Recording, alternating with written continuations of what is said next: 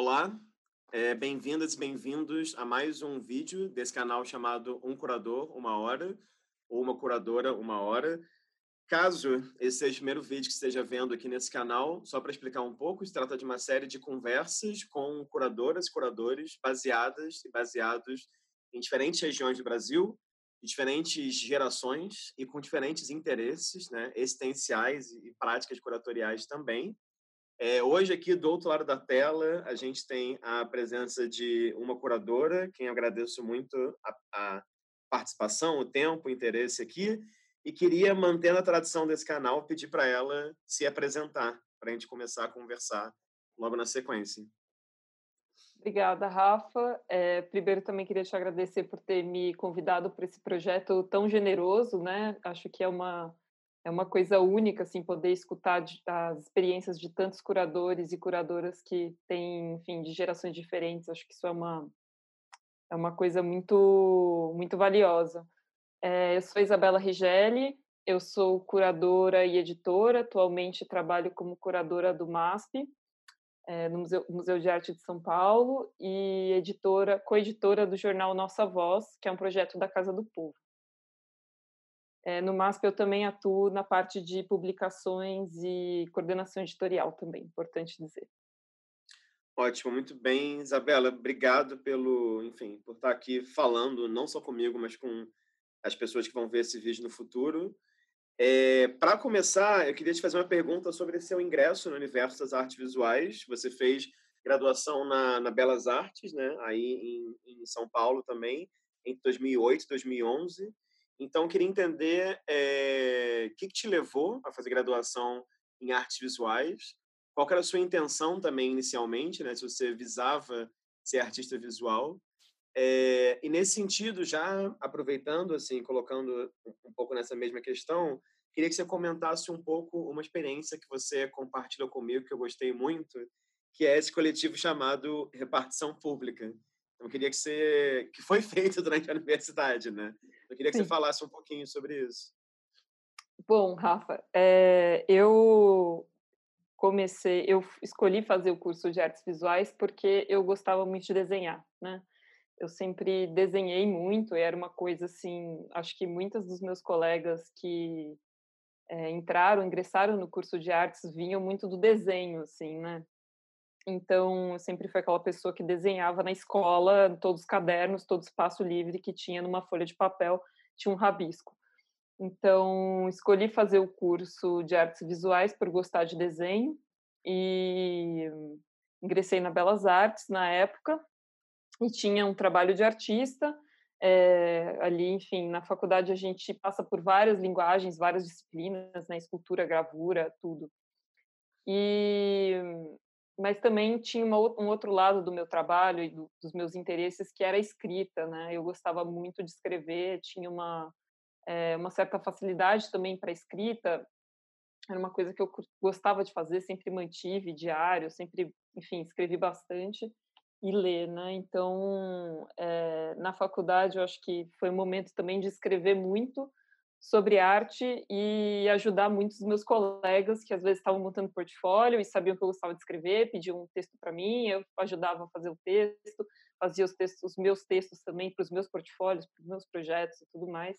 Então, na faculdade a gente tinha um pouco essa experiência de uma troca muito grande entre entre os colegas é, e a escrita certamente foi uma coisa que me eu vejo hoje em dia como algo que foi me levando para além da prática artística, né? Então foi uma coisa que me estimulou muito a pesquisar outros artistas, a pesquisar é, mais teoria e a, ter essa prática mesmo de, de escrita e pesquisa.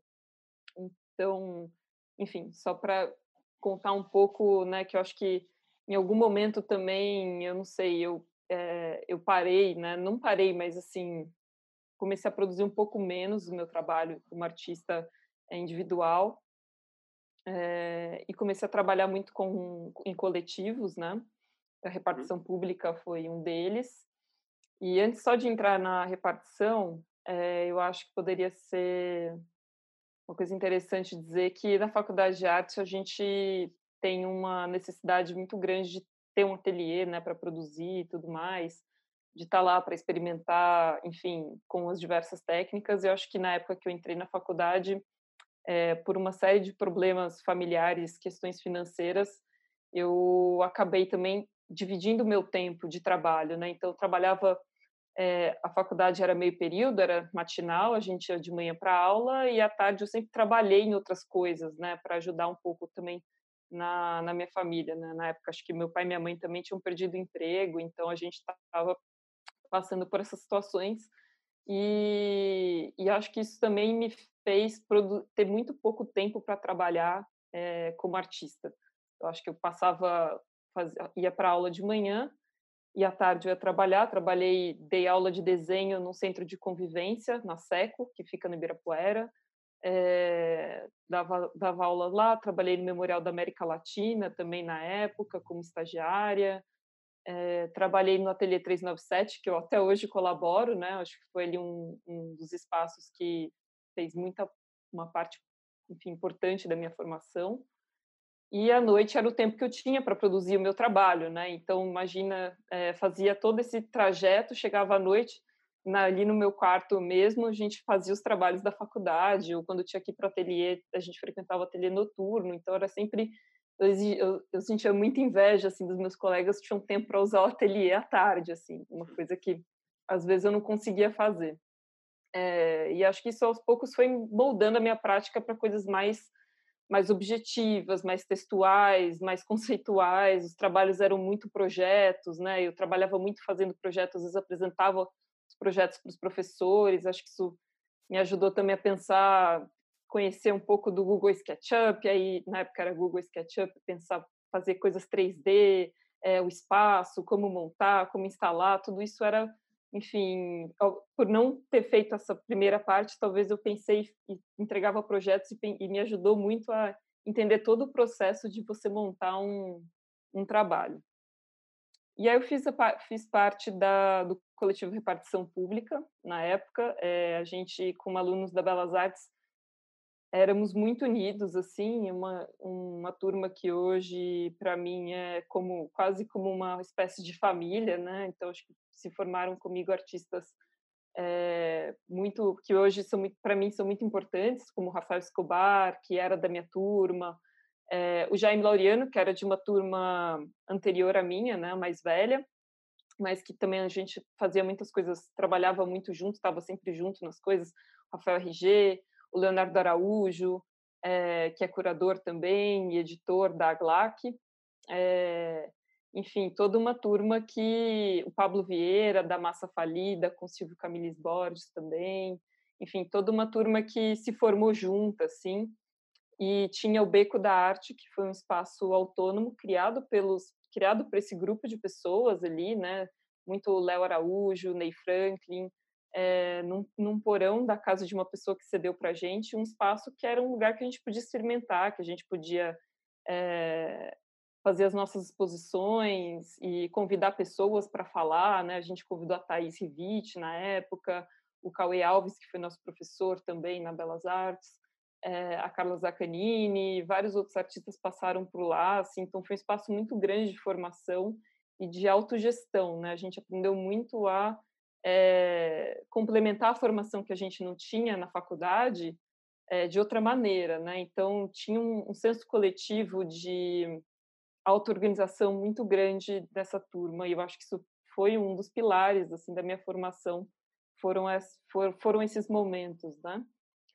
E na época é, a Belas Artes não tinha assim uma uma fama, né, de ter sei lá, o mercado de arte, é, a gente via sempre os artistas, eles sempre se formaram na USP ou na FAP, né? Uhum. Aí enfim, tinha, tinha uma espécie de hegemonia, assim, USP FAP em São Paulo, sabe?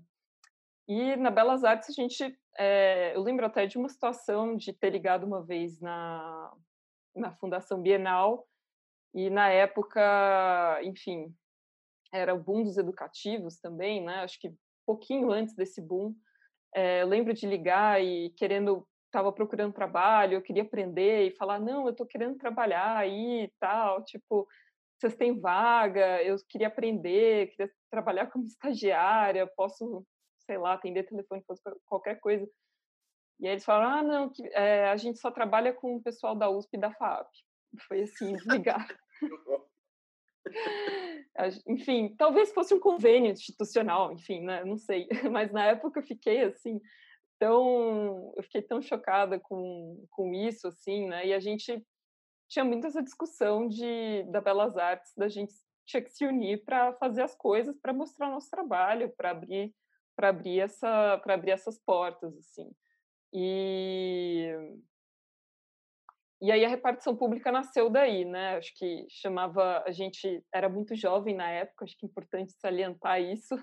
É, é, até, só uma observação, tem até um termo numa entrevista sua que você fala, gostei muito. Você fala, você falou assim, a gente era perigosamente jovem.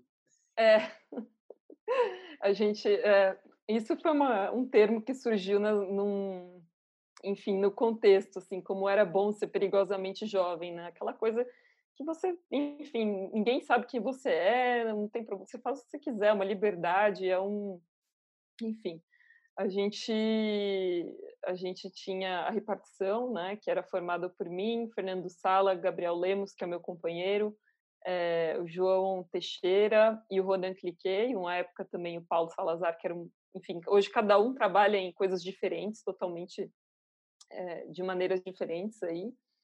E o coletivo surgiu, eu entrei depois, o coletivo já existia, e uma das, enfim, todo o trabalho da repartição está ligada com a ideia de trabalho e institucionalização dos trabalhos de artistas e também como a gente se insere nesse meio, né? A, a, as formas de legitimação dos artistas e as maneiras também de legitimação das instituições em cima dos trabalhos de arte, né? Um, dos trabalhos que a gente fazia, uma das performances, era a licença poética, que era uma. A gente se vestia assim de, de trabalhadores de escritório e fazia essas performances que a gente invadia as aberturas, das quais a gente não era convidado, não estava participando da exposição. Montava ali, tipo, uma mesa com impressora, com é, uns computadores e montava tudo assim na hora e falava a gente estava a imprimir licença poética. Então a gente também estava numa época também de ser estudante de artes e questionar muito os instrumentos de legitimação dos artistas, né? O que faz um artista é, ser um, um, artista reconhecido, ou de, sabe? A gente começou a perceber que existiam esses sistemas de legitimação que eram muito duvidosos, né? De certa forma. Então a gente fazia esse trabalho na época é, e desse trabalho veio também o educativo paralelo que foi uma, um trabalho barra performance que veio muito da experiência é, do Fernando Sala, que era um dos integrantes do coletivo, que tinha tido muita experiência em trabalhar em educativos de Bienal, né? Que foi bem esse momento é, do boom dos educativos pelas instituições, né? Então, enfim, toda uma discussão que eu é, não vou entrar aqui porque ela realmente é muito grande, mas acho que quem está tá acompanhando aí sabe é, como também os educativos foram muito usados para para captação de recursos e tudo mais, e é um setor muito, muito ainda precarizado de diversas maneiras, né? Então, é, na época a gente questionava muito isso, assim, muitos dos nossos colegas, acho que a maioria da nossa turma da BA é, participou, trabalhou em educativos, né? E, e aí a gente fez educativo paralelo, que era uma era uma performance em que a gente se vestia de é, tinha uma camiseta escrito educativo paralelo, um crachá nosso de, de educador e a gente fazia as nossas visitas guiadas nas exposições assim. É, e não era uma não era uma coisa do tipo hoje em dia isso existe, né, de maneiras de várias maneiras distintas. Você vai, sei lá, no MASP eu chego para trabalhar e tem pessoas fazendo suas visitas ali dentro com, enfim, seu repertório e tal. Mas na época era um pouco uma provocação para como muitas vezes os discursos ou a maneira como os educativos é, exigiam que se trabalhasse, que é, exig, é, era exigido deles que eles trabalhassem um pouco legitimando um discurso institucional da curadoria em relação a determinados trabalhos de arte. Assim. Então a gente fazia o nosso próprio, a nossa própria visita, né? E a gente chegou a organizar uma exposição assim, que foi no Salão de Piracicaba. Inclusive, esse trabalho pertence ao salão hoje, eu gosto muito de pensar isso, porque a gente ganhou o prêmio Aquisição na época, então é uma performance que entrou para o acervo do, do salão, né? E enfim, eu acho que eu falei muito, eu não sei se eu fui muito linear. Não, não, assim. não, não, você falou, você falou, falou super bem, é, era justamente para entender essa, essa sua formação e essa atuação inicialmente no coletivo, né? E daí eu acho que uma coisa interessante, você falou aí, você falou sobre o beco e essa sua relação também nesse começo de percurso com uma certa ideia de espaço autogestionado, ou como no livro da Camila Nunes, que eu entrevistei outro dia, espaço autônomo de arte ou espaço independente, enfim, tem Sim. dezenas, centenas de formas de se referir a esses tipos de espaços, né? E aí eu queria aproveitar que você comentou a respeito disso e dessa ideia de coletividade também e pedir para você comentar um pouco sobre a sua passagem no Ateliê 397, que eu acho que é um espaço que, claro, ele é fulcral para uhum.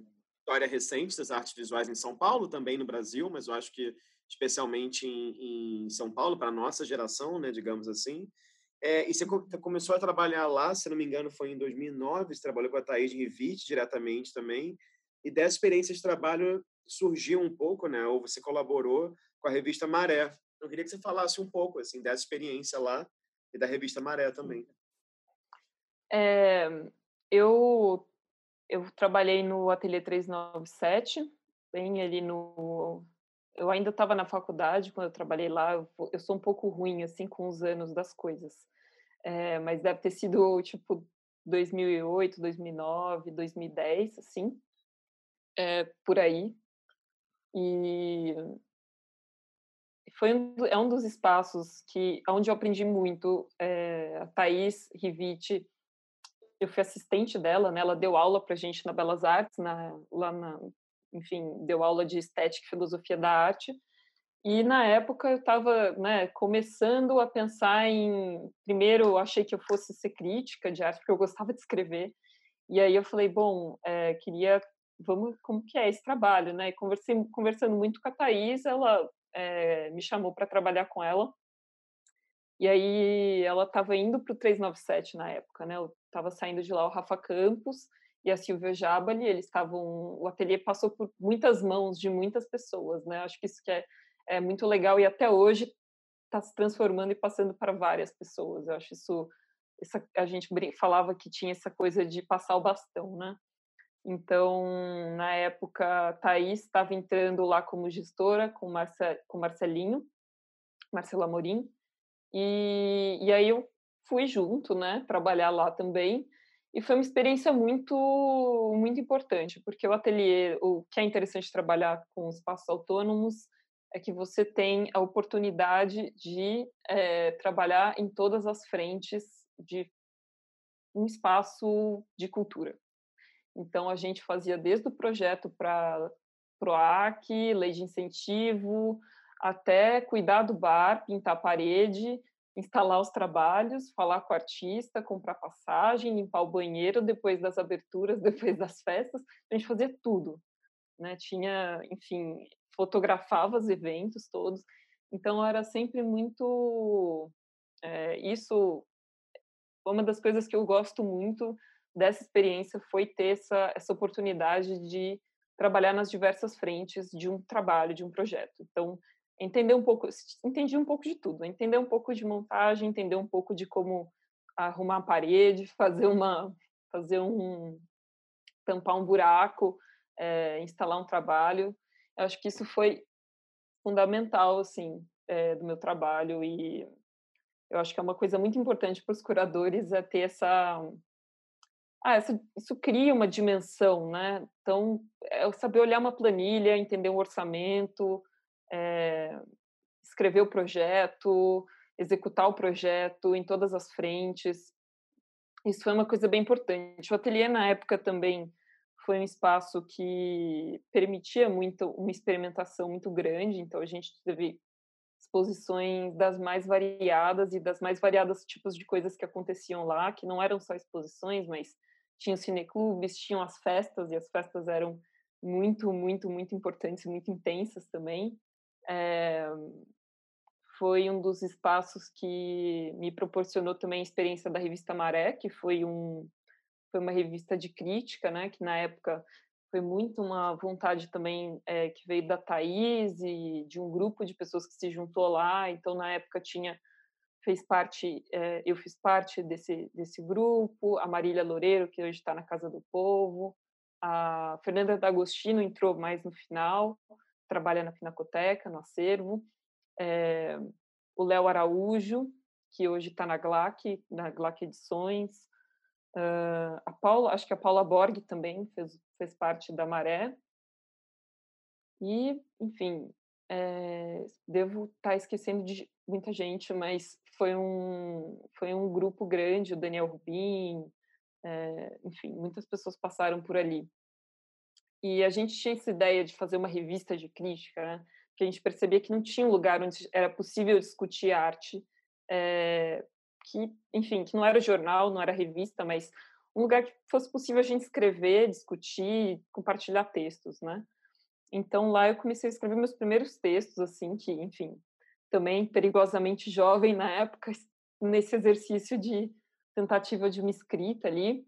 É, a gente tinha um desejo enorme de fazer que, com, que a maré, com que a maré fosse nacional, então a gente tinha vontade de convidar pessoas para além desse eixo Rio-São Paulo, né? Então, é, a gente acabou publicando textos de, de é, artistas, curadores, críticos de outros estados do Brasil. Então, tinha essa, essa vontade de também sair um pouco só desse lugar de Rio-São Paulo, né? Eu acho que o Ateliê tinha muito isso, né? A gente fez a exposição é, Rec Gru, com artistas de Recife, é, a 4 graus do Equador, enfim, é, tinha isso era parte do projeto curatorial do ateliê. Então a Maré foi esse lugar, a gente publicou muito, trabalhou durante acho que foram uns três anos que a Maré existiu. Hoje os textos estão no site do ateliê, né? E mas foi um lugar de começar a escrever, a, a ser, enfim, lido por outras pessoas, a ser criticado também, né? Eu acho que é muito importante esse esse esse lugar de, de que alguém que está numa outra geração, vai ler o seu texto e também vai é, apontar coisas, né? Acho que é só foi uma experiência de muito crescimento, assim, e de propor uhum. esses debates, né? A gente tinha esse espaço 397 para promover encontros, debates, enfim. É, é, e tem uma coisa que você comentou aí sobre essa abertura do 397, né? Assim, a Camila Nunes também, ela falou sobre isso, que uma das primeiras exposições que ela fez fora de Florianópolis foi no 397, em algum projeto que não vou me lembrar o nome agora, mas que era de era corredor, eu acho o nome, que tinha uma série de sessões de vídeos e aí muitas vezes eram vídeos, sei lá, de outras regiões do Brasil, né? Convidaram ela, ela falou como foi importante mostrar ali e sair de Floripa, ir para ali, enfim. É, uhum. Então acho, eu lembro assim do Rio que eu via muito alguns artistas do Rio, como Léo Aires, por exemplo, tinha uma um diálogo muito forte ali. Eu lembro das imagens célebres dos leilões de 397 também, é, que acho que é um pouquinho depois disso, mas enfim, só frisando aqui que é, que é um lugar que eu também tenho muito fresco, assim, mas que não tenha super frequentado, né? É muito fresco. Agora, na sequência é, dessa experiência no 397, pelo que eu pude tentar organizar da sua vida aqui de maneira linear, né, nessa minha modo de organização, você começou a trabalhar é, fazendo assistência para Dano Pedrosa, mais ou menos ali em 2011. Uhum. Então, eu queria que você comentasse um pouco, assim, é, como que foi a experiência de trabalhar com o Adriano, que, claro, nesse momento já era um, um curador muito reconhecido no Brasil internacionalmente, e é uma parceria que, de certa maneira, né, assim, contigo segue até hoje, é que você atualmente trabalha no MASP, né? E você trabalhou em projetos, assim, de fôlego, né? Como, sei lá, catálogo da Trenal de Istambul, aquele livro ABC da arte contemporânea que ele e Luísa Duarte organizaram. Então, eu queria te, perguntar um pouco sobre isso, assim, como é que é, o que você aprendeu, digamos assim, nesse processo de trabalhar como assistente? É, eu acho que é, é curioso isso. Eu trabalhei muitos anos como assistente de muitas pessoas, assim, né? Sim. E eu acho que é,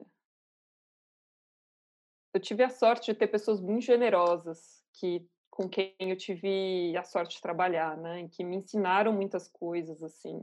É, a Thaís foi uma delas, né? Eu trabalhei também como assistente de artista também do Alex Servini, que é um hum. artista aqui de São Paulo.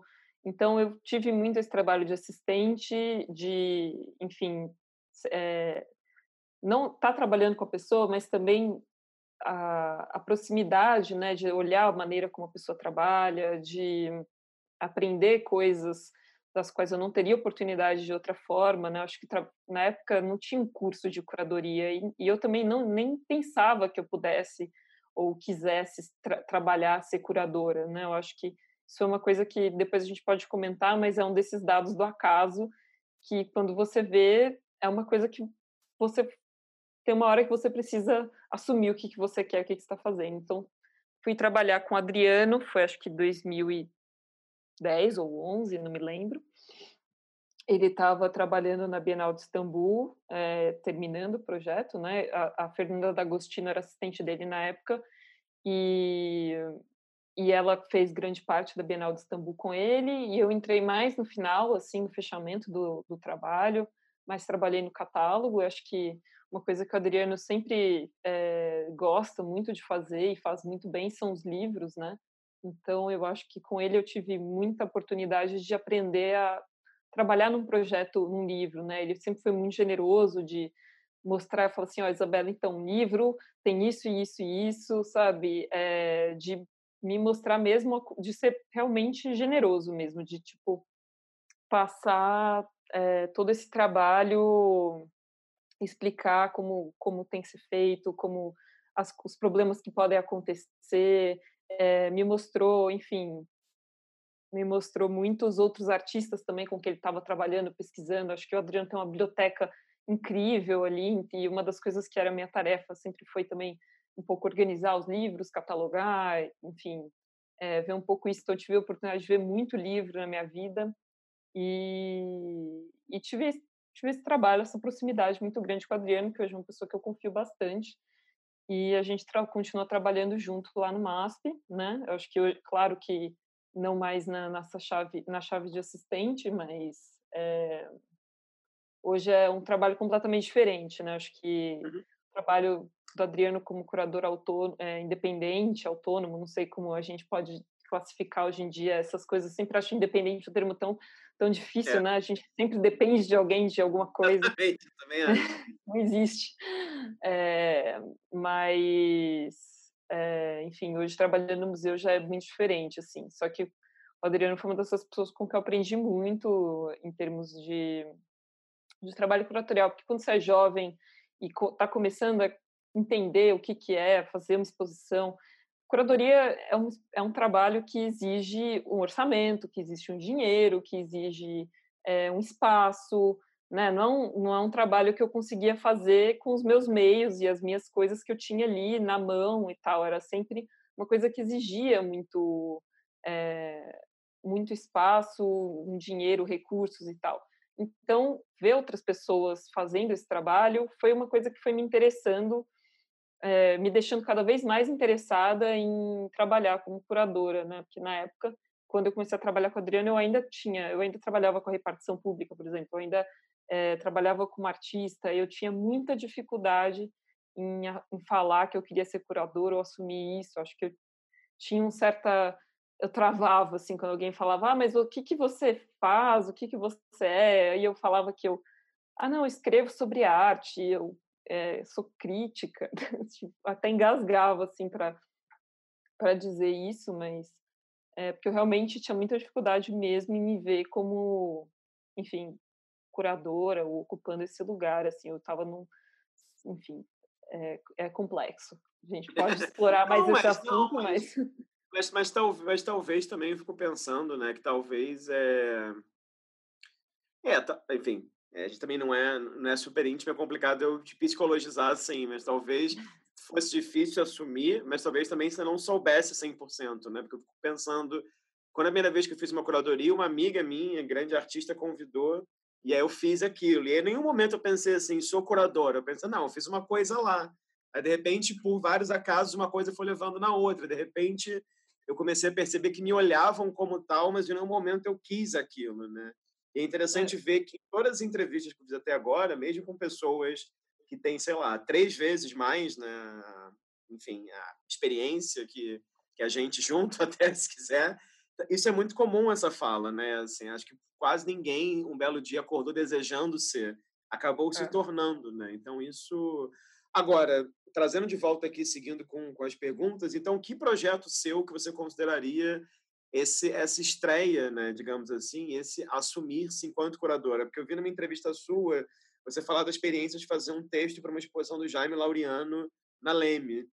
E eu não sei se você consideraria. Eu lembro até que na entrevista você fala assim: é, foi mais fazer um texto, mas a gente pensou de posição junto desde o começo. Então, eu fiquei me perguntando se você consideraria que essa experiência seria essa espécie de um debut mais formal, digamos assim, sabe? Enquanto fazer a exposição e o texto, ou você considera alguma outra, como, não sei, as exposições coletivas que você fez, como essa espécie de, entende, de assumir-se publicamente como tal? Eu acho que tem um, eu comecei talvez, né, a, a me assumir como como curadora é, depois de ter um, a, uma conversa com a Dora Longo Bahia, que é uma artista, e, enfim, participei um tempo do grupo de estudos dela, né? E na época eu estava assim muito, muito, muito extremamente inquieta com essa posição, porque eu já não estava mais produzindo trabalho, eu já não tinha mais trabalho de artista, eu já não estava mais desenhando, não estava mais fazendo nada disso, eu estava só trabalhando como assistente de outros curadores, ajudando eles a organizar exposições, é, tem, escrevendo bastante, escrevendo sobre os trabalhos dos meus colegas, enfim, acompanhando muito o circuito eu ficava me sentia numa espécie de limbo e eu não me identificava muito com a figura do curador eu achava que era um lugar ali de um poder assim de enfim que eu não eu gostava eu me identificava muito mais com o backstage com é, com o lado dos artistas teoricamente falando assim que eu vinha desse lugar do que de estar às vezes nesse lugar do, da curadoria né eu nem sabia como enfim é, seria possível. E eu lembro, mas ao mesmo tempo eu estava me interessando cada vez mais em, tipo, organizar exposições. Poxa, vamos fazer uma exposição de fulano, ciclano, sabe? Imagina que legal esse trabalho, não sei o quê, e ajudava a pensar. Estava sempre no ateliê dos meus colegas também, ajudando um pouco a desenvolver o projeto, a formatar alguma coisa, a pensar isso no espaço. Então, fazendo um pouco esse trabalho, que eu acho que é um trabalho de curador, né? Eu lembro que a Dora chegou um dia e falou para mim uma coisa que me marcou muito, é, falou assim: assume esse lugar e faz diferente. Então, é, isso me marcou muito, assim, me deu muita, muita força, assim, de falar: não, eu vou falar que eu sou curadora, assim, e eu vou fazer diferente. Então, to, todo lugar que eu acho que às vezes é associado à imagem de curadores, eu, e que dos quais às vezes eu não concordo ou não gostaria de trabalhar dessa maneira, eu vou trabalhar de outro jeito, né? E vou continuar trabalhando próximo aos artistas, que é o lugar onde eu me identifico muito e onde eu, enfim, é, encontro é, energia, assim, né? E, e gosto de estar próximo. E eu lembro que na época o Jaime me, me chamou para fazer né, o texto da exposição dele na Leimer, acho que era a primeira exposição individual do Jaime na Leimer, ele tinha acabado de entrar para a galeria. E o Jaime é um artista e amigo meu de muitos anos, assim, e na época ele estava fazendo uma residência e ele pensando a exposição, eu vivia assim no ateliê do Jaime, a gente ficava lá o dia inteiro conversando sobre os trabalhos que ele estava pensando, ele me mostrava e a gente foi meio pesquisando junto. Então, Jaime estava lendo um livro, eu estava lendo o mesmo livro. Aí ele estava vendo tal coisa, eu também estava vendo, sabe? Então a gente teve um, um, uma troca muito intensa assim de é, enfim, desde deu, dele ler o meu texto, a gente discutir todo o texto juntos e ler os mesmos livros, as mesmas referências para tudo, é, até, sei lá, pegar e a gente imprimiu, é, a gente pensou a publicação juntos, né? Esse texto que eu escrevi para o Jaime é um livrinho, assim, que o Jaime pensou com uma madeira de lei, vinha então o texto, uma madeira de lei num elástico. Então a gente ficou um dia horas no ateliê do Jaime prendendo o, as madeiras de lei com elástico nos livrinhos para distribuir na exposição. Então a gente tinha muito essa, é, foi uma troca muito intensa e eu aprendi muito, né, com com com essa troca. Eu acho que tudo que eu aprendi hoje em dia eu aprendi com os artistas, assim, de certa forma, porque é, enfim, eu acho que é o é um lugar, às vezes, privilegiado do curador, de estar tão próximo e de poder acompanhar o pensamento de alguém, sabe? E estar tá pensando junto. Eu acho que é, para mim, essencial você ter esse momento de ateliê, de estar tá lá, de acompanhar, de conversar, de conhecer, de dividir dúvidas, de dividir inquietações, de incerteza, sabe? Eu acho que é nesse momento que alguma coisa interessante se constrói enquanto trabalho entre curador-artista, entre amigos, entre colegas, enfim. Essas trocas são as partes mais valiosas do nosso trabalho. Agora, então, é, conta um pouquinho mais, já que você falou da experiência com, com o Jaime, dessa individual, né, dessa, dessa produção de texto, acompanhamento, conta um pouquinho sobre essas duas experiências mais coletivas que você teve. Né? Tem a exposição O que Caminha ao Lado, em 2015, que foi no Sesc Vila Mariana, não é isso? Uhum. Isso. E teve o Totem Monumento, que é uma exposição que eu lembro também, enfim, não cheguei a ver pessoalmente, mas virtualmente vi muita coisa que partia do, do trabalho do Cildo Meirelles, na Galeria Leme também. É, não sei, queria que você contasse um pouco, falasse um, também esses desafios, né, de, claro, fazer uma exposição coletiva num SESC, né, que é uma instituição que tem uma tradição, que tem uma rotatividade de pessoas que é muito bacana, que abre espaço para pessoas mais jovens também, e fazer uma outra coletiva na Leme, que é uma galeria que tem uma. Ah, que ocupa um, um, um lugar simbólico, digamos assim, né? um certo status também, digamos assim, em São uhum. Paulo e no Brasil. É, bom, o que caminha ao lado foi uma exposição que fiz no Sesc. Acho que esse foi meu primeiro projeto de curadoria da vida, assim. É, eu pensei ele dois anos antes dele acontecer, tanto é que ele aconteceu eu já eu estava assim pensando em 300 outras coisas, então foi um, um delay, né? Acho que é, teve isso assim do da maneira também como o Sesc trabalha, as coisas demoram um tempo para serem aprovadas e tal. Mas foi uma experiência bem interessante, assim, acho que foi de trabalhar com uma instituição grande como o Sesc, né? Acho que é, isso foi a primeira vez que eu fiz uma exposição que era minha, trabalhando e mediando tudo com uma instituição. Então muita coisa se aprendeu aí, assim. É... Só que, enfim, por diversas questões, eu acho que é, a exposição do Sesc foi uma foi uma experiência interessante porque foi uma foi como eu entendi como uma instituição como o Sesc funciona, né? Então é, tudo tinha que passar por instâncias de aprovações e você não está ali fazendo uma coisa num espaço independente, autônomo e nem numa galeria, né? Muito diferente, são maneiras de trabalhar diferentes. Então foi uma experiência bem interessante nesse sentido, assim. É, algum foi foi legal algum, algumas experiências de trabalhar com artistas desenvolvendo trabalhos novos nessa exposição. A gente teve essa oportunidade. É, teve também uma oportunidade de entender o público do SESC, né, e adaptar e pensar a exposição para esse público, que é um público totalmente diverso, heterogêneo, muito diferente de um público de uma galeria, é, e às vezes muito diferente de um público de museu também, não sei dizer, mas assim, o público do SESC é o público que às vezes está indo lá frequentar a piscina e acaba passando por uma exposição de arte. Eu acho isso, sempre achei isso muito lindo, do, da maneira como o SESC, o Centro Cultural São Paulo, enfim, essas instituições acabam funcionando. Tem esse, esse, essa oportunidade de um encontro é, meio ao acaso com trabalhos de arte. Então, isso foi uma coisa bem legal de trabalhar com o SESC. É, e eu ia constantemente para lá ver como as pessoas estavam reagindo à exposição, as crianças estavam entendendo os trabalhos, como elas estavam, enfim, se relacionando com aquilo.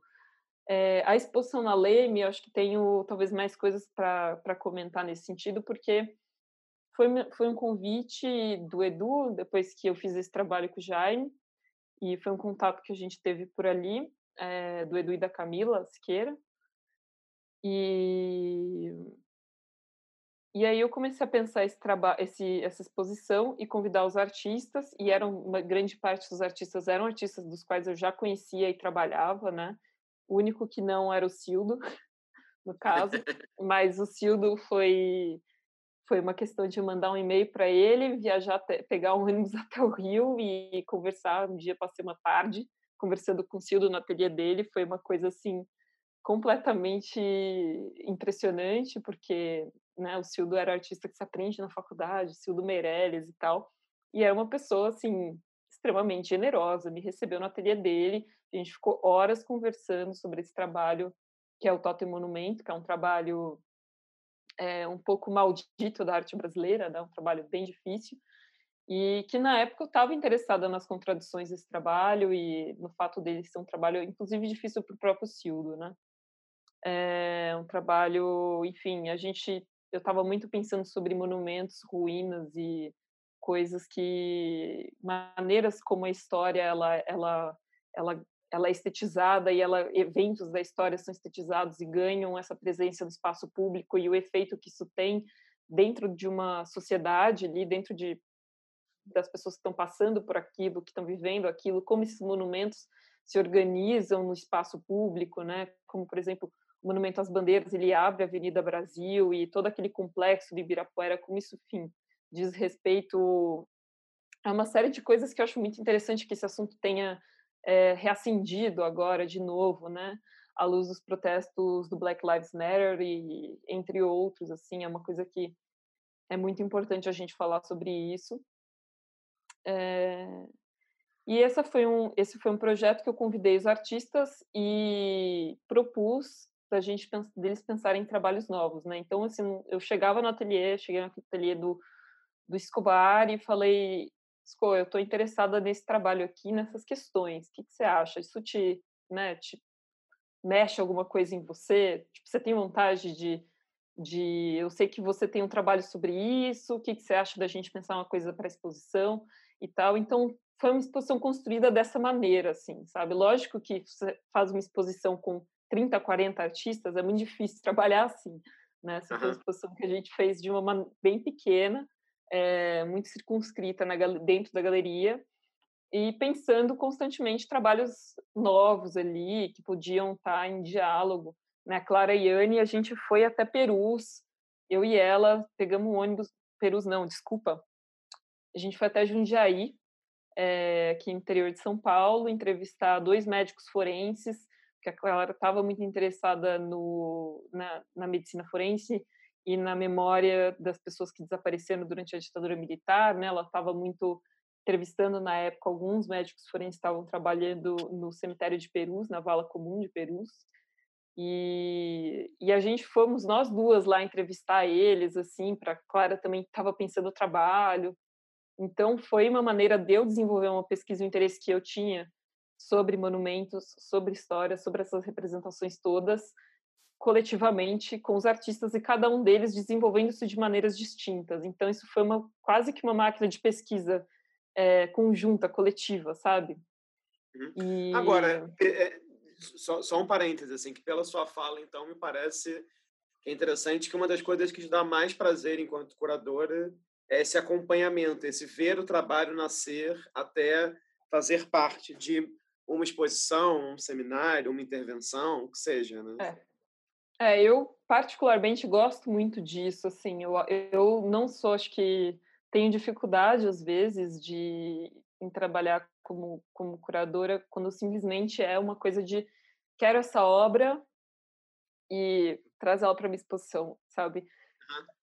Mas não estou dizendo que isso é ruim, negativo ou errado, porque eu também, né, quando você faz uma exposição, por exemplo, histórias feministas, uma exposição enorme, nem sempre você consegue ter esse diálogo tão próximo com todo mundo. E às vezes o diálogo é muito com a obra, né, muito com o objeto. E isso também é muito interessante.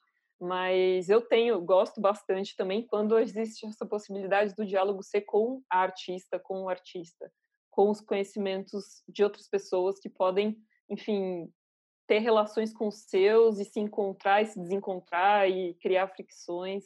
Enfim, acho que isso é muito. É uma das partes do trabalho da curadora e do curador que, que são das mais estimulantes, na minha opinião.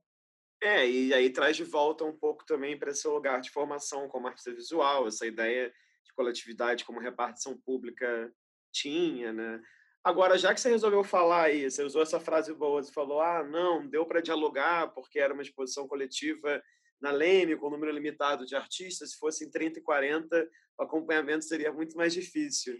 E você fez essa exposição em 2016, e 2016 foi o mesmo ano da Bienal de São Paulo, em certeza viva, que Johan Voltz foi curador-chefe, e você, Catarina Duncan, trabalharam como curadoras assistentes.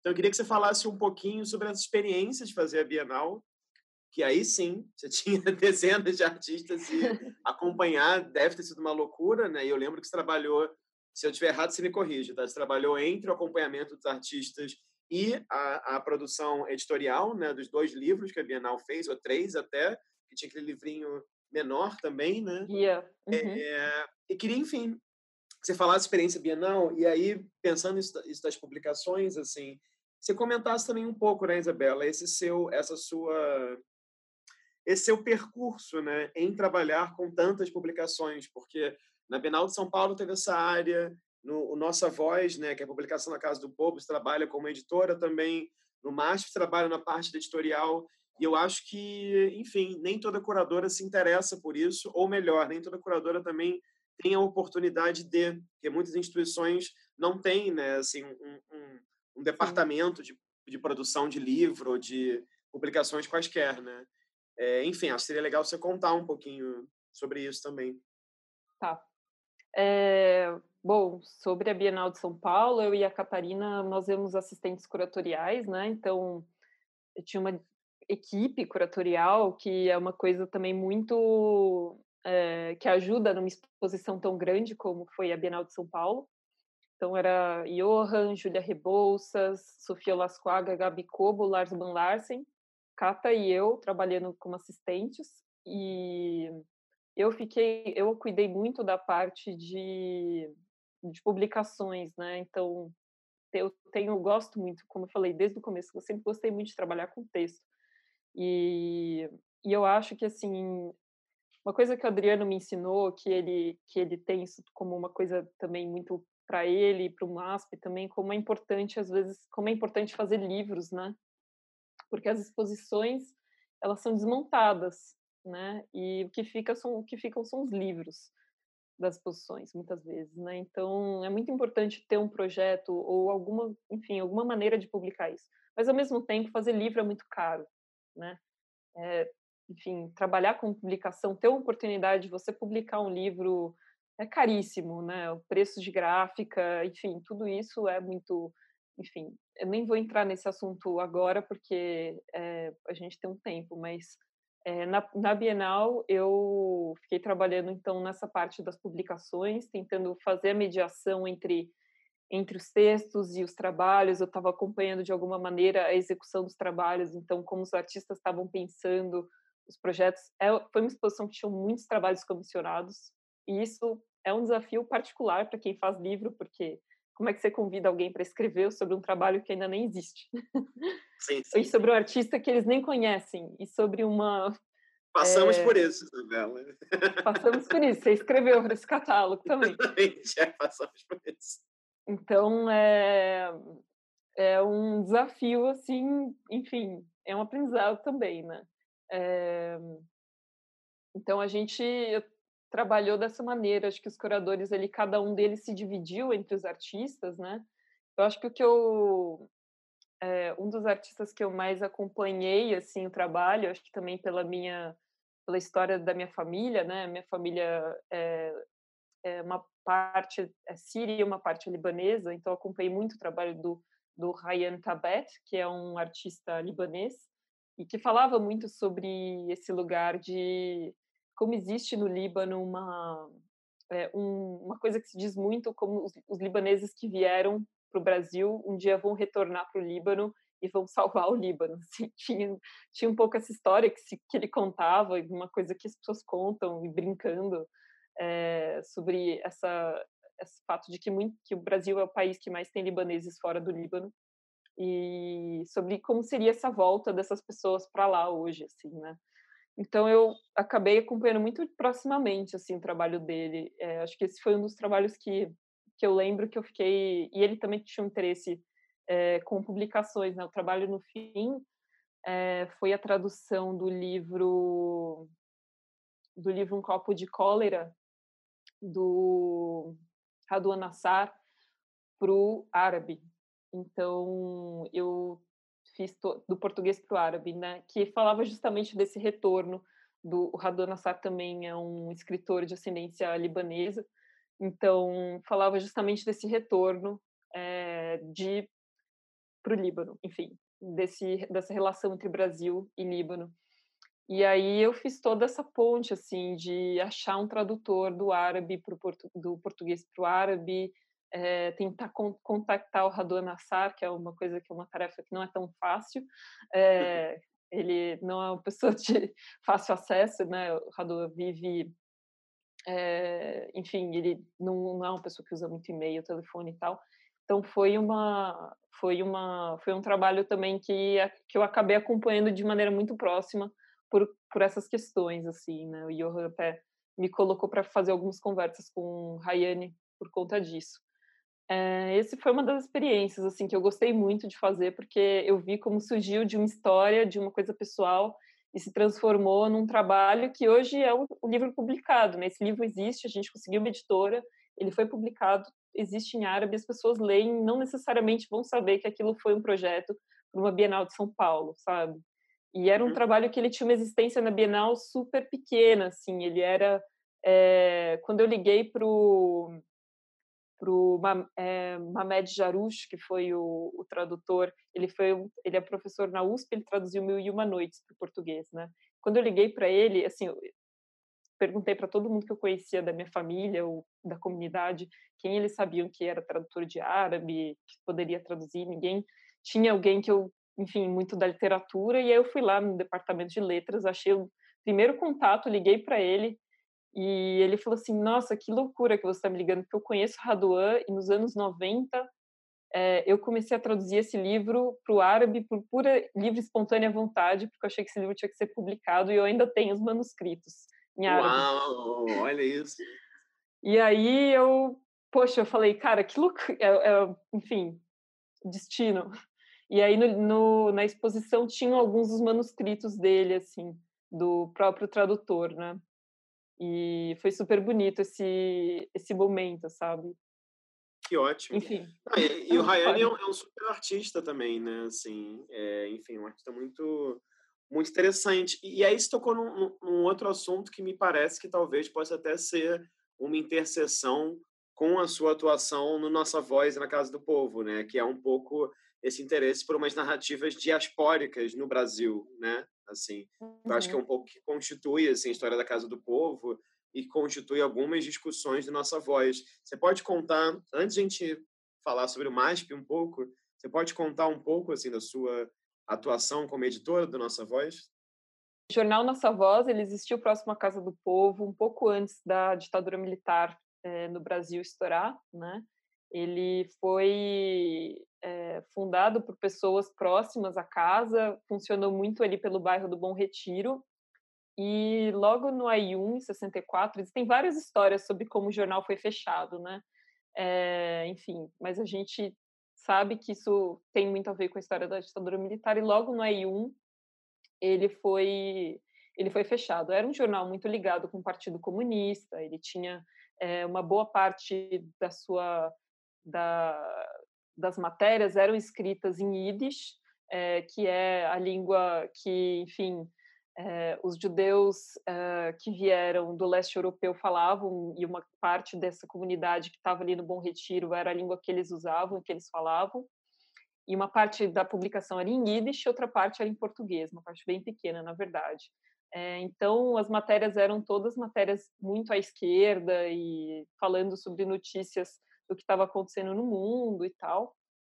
E o Nossa Voz foi fechado em 64, em 2014 o Benjamin Cerucci, a Mariana Lorenzi o pessoal da Casa do Povo, um comitê editorial, resolveram reabrir, relançar esse jornal, repensando é, as suas pautas e a maneira como esse jornal circularia, o que ele é, veicularia hoje, com suas premissas históricas, né? Então, eles me eh, o jornal ficou, né, ele teve várias vidas até chegar em 2015, a gente acho que tem um formato que hoje é mais ou menos o que ele é, né?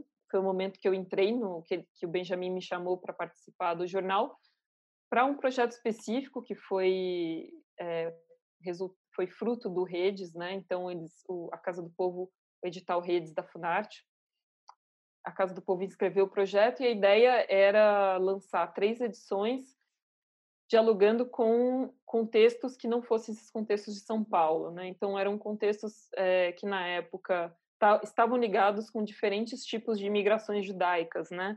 Então a gente fez uma edição especial em Recife, é, uma edição é, em Belém do Pará. Então Recife a Cristégio participou, no Pará foi o Armando Queiroz e em Porto Alegre foi a Fernanda Albuquerque. Uhum. E então são três cidades que são famosas pela imigração judaica e diferentes tipos de imigrações judaicas, né?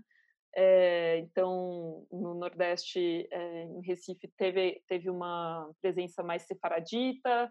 É, em Belém eram muitos os judeus marroquinos, né? Uma, uma presença muito forte dos judeus marroquinos. Então, tem um, tem um documentário super interessante que é o Eretz Amazônia, que fala sobre a chegada dos judeus na Amazônia, então como eles adaptaram, se adaptaram a esse clima e terra diferentes, é, e os costumes todos, e em Porto Alegre com os judeus ashkenazi, é, que são do leste mais vindos do leste europeu. Então eu fui, né, a gente fui em todas essas cidades, a gente tinha outras outros editores convidados, né, que eram pessoas das cidades que nos ajudaram a, a é, a pensar quais eram as pautas em comum, né? O que, que a gente podia fazer entre São Paulo e Recife, por exemplo, né? Então, por exemplo, na época estava acontecendo o, o Ocupa Estelita, né? No caso Estelita, e aqui em São Paulo a gente tinha também a discussão sobre o Parque, Parque Augusta, né? Que estava rolando aqui de, enfim, é, especulação imobiliária. Nas duas cidades era algo que estava num processo assim de crescimento voraz.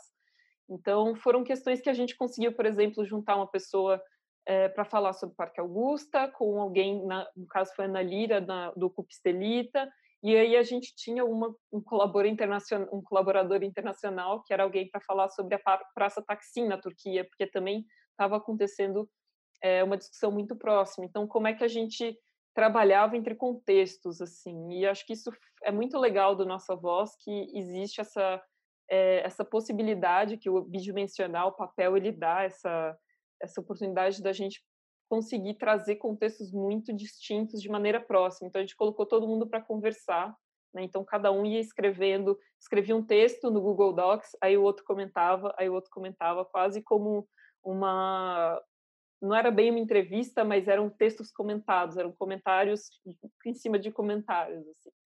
Então o jornal ele ele vem dentro da minha prática é, como, enfim, eu acho que a prática tanto do curador quanto do editor são muito muito próximos, assim, né? Como colocar é, coisas em fricção, como colocar coisas em contraste umas com as outras, né? Então, é, o jornal nunca tentou noticiar nada, a gente não tinha essa vontade, até porque ele demora uns quatro, cinco meses para ser feito, então uma notícia não, não tem esse tempo de vida, né?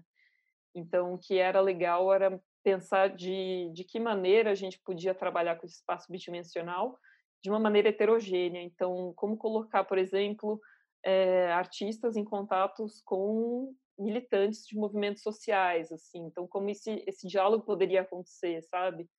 É, pensar essas edições entre São Paulo e Belém, entendeu? Quais são as, é, as trocas que podem existir daí também, para não criar assim, ah, essa edição especial Belém, eh, então, sei lá, pessoal de São Paulo, veja o que está acontecendo em Belém. Não era sobre isso, né? Mas sobre criar realmente essas pontes e esses diálogos e essas conexões, assim. Uhum, e uhum. até hoje eu continuo colaborando com o jornal. A gente faz uma, ultimamente tem sido uma edição por ano, né? É, naquela época, enfim, por conta do, do edital, a gente conseguiu fazer três. Mas hoje em dia tem sido uma edição por ano. É, sempre em colaboração. Então, acho que o jornal tem uma coisa que eu gosto muito dos espaços autônomos, que é essa maneira de trabalhar de maneira muito horizontal, sabe? Essa forma horizontal de trabalho. Então, é, os designers participam das reuniões de, edi de, edição, então eles também são pessoas que estão propondo coisas. É, o comitê editorial formado por muitas pessoas que trazem ideias diferentes é, todo mundo trabalha em todas as frentes né, de, de produção do jornal, entendendo como um coletivo mesmo. E eu acho que isso é uma coisa muito rica assim desse processo. É, enfim. Desculpa, mas... fala, perdão, perdão, não. Pode falar você, desculpa. Eu acho que é, acho que é isso, assim, sobre, sobre a nossa voz. É, eu acho que é uma coisa que eu continuo fazendo, porque eu acho que gosto, enfim, tenho meu trabalho como curadora de museu e tem esse outro trabalho que é, enfim, com o jornal, que é uma coisa que para mim é um outro espaço, é uma outra é uma outra dinâmica, é uma outra, enfim, são eu é, é lidar também com com lugares para além da arte, né? Porque o jornal não é um jornal sobre arte, não é um jornal de crítica de arte. O Nossa Voz, ele tem, por vezes tem artistas, por vezes tem alguns temas, debates da arte, mas ele está preocupado com outras questões relacionadas é, ao tempo que a gente está vivendo hoje, relacionadas com a cidade de São Paulo, relacionadas com o bairro do Bom Retiro, enfim. E eu acho isso, é, enfim, algo que para mim também é vital tá, tá olhando e tá trabalhando, acho que essas coisas elas vão se entrelaçando, assim, de alguma maneira. Não, total. Eu ia falar justamente sobre isso, assim, porque eu acho interessante você continuar atuando no, no Nossa Voz e também, claro, ter começado desde 2016, né, trabalhar no MASP também. Então, acho interessante pensar, até, claro, como o MASP é um museu, o Museu de Arte de São Paulo, né, é, talvez um dos, talvez não, um dos museus, talvez um museu mais é, reconhecido assim da, da, América Latina, ou pelo menos com a maior coleção de arte europeia da América Latina, por exemplo, é, é interessante ter esse pé nessa instituição que tem um perfil e ter esse outro pé, ou essa outra mão, digamos assim, né? pensando numa publicação de um jornal que pensa, não sei, uma outra instituição, com uma outra história, em um outro lugar de São Paulo, enfim, com uhum. outras conexões. E daí, caminhando assim, rumo a um, a um fim dessa conversa, assim, antes de a gente mostrar as imagens que você trouxe, eu queria pedir para você comentar um pouco da experiência do MASP. Eu até anotei aqui, é engraçado isso, que é da repartição pública ao Museu de Arte de São Paulo, né? Porque isso é engraçado, né? Assim, ver, entender mais a repartição pública, que era um coletivo que pensava criticamente assim essa ideia de institucionalização da arte e editais e a ideia da licença poética, né? Esse documento ficcional que vocês criaram, né? Assim, cada um tinha sua licença uhum. poética. E acho que é curioso ver como, mais ou menos seis ou oito anos depois, você está trabalhando no Museu de Arte de São Paulo na curadoria. E trabalhando em projetos muito diferentes, não só fazendo exposições, como pensando seminários, pensando publicações. Então, você fez, por exemplo, junto com Tomás Toledo, se eu não estou enganado, a exposição do Tunga, teve a exposição da Lúcia Laguna, a exposição da Djanira, e essa última, mais recente, coletiva, é as, histórias, as histórias feministas, né? É, então, eu queria que você comentasse um pouco sobre como você se sente, assim, trabalhando num, num, museu de arte, né? Então, assim, porque é um percurso que ele é muito recente, né? Ele é muito jovem, é, que é também um perfil da maior parte dos curadores e curadoras do MASP. Então, eu queria perguntar como é que você se vê, assim, nessa, nessa possibilidade de trabalhar lá, que outros desafios trabalhar no MASP trazem para você. É, e queria, dos projetos que você fez lá, que você comentasse um pouquinho como é que foi a experiência de fazer a exposição especificamente da Djanira. Foi uma exposição uhum. que eu vi, se não me engano, tanto lá quanto aqui também no Rio, na Casa Roberto Marinho. E pegando uma fala sua diante, né, desse seu interesse seu em trabalhar com um processo de germinação de um trabalho de arte, como é que foi para você lidar com uma artista já falecida, né? Você fez junto com o Rodrigo uhum. Moura a exposição também. Sim. E como é que foi lidar com um arquivo, com memória, com tantas coleções privadas, com tantas obras, que imagino que você tenha visto em ricocheteio de site de leilão e não sabe com quem está a obra. São outros desafios, né? Essa é a história da arte moderna no Brasil, né? E a história do colecionismo Exato. também. Então, enfim, como é que é estar tá no MASP? Quais desafios a exposição da Janeiro te trouxe também? Sim.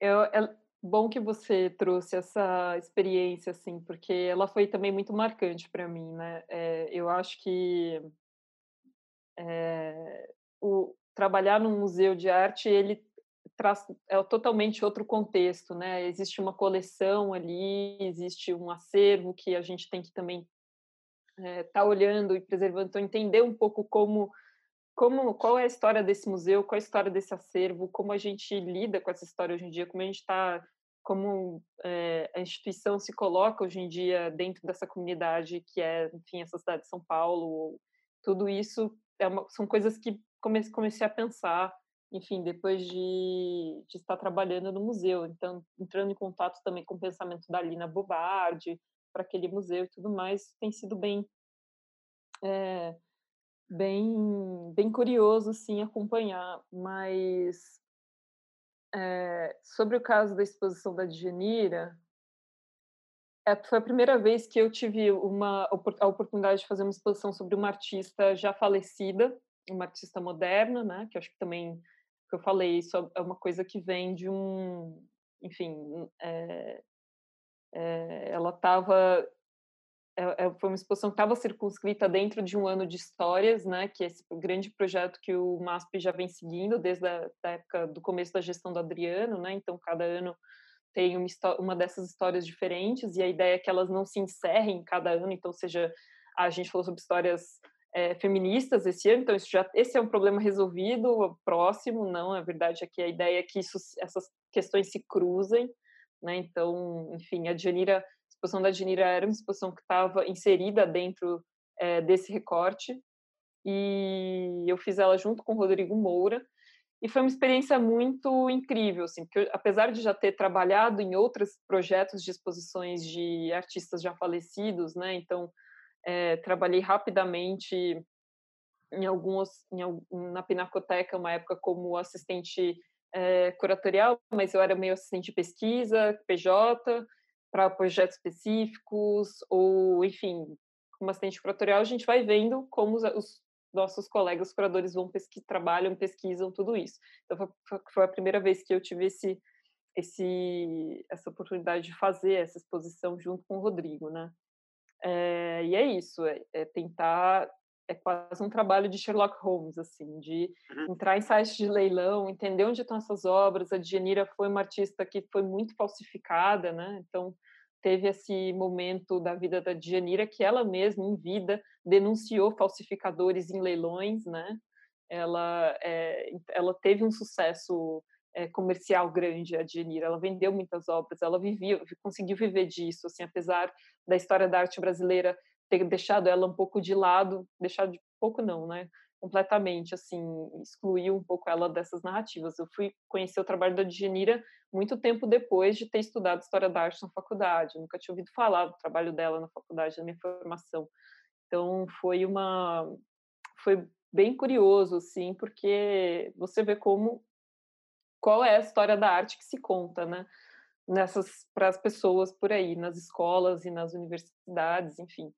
E, e ver como uma artista que tinha um background, tinha uma, uma trajetória tão tão relevante e tão múltipla, assim, a Djanira, enfim, é, ela organizou exposição de artista brasileiro fora do país, sabe, nos países soviéticos, assim, Djanira era super comunista, tinha esse lado dela também, mas... Djanira curadora é, também.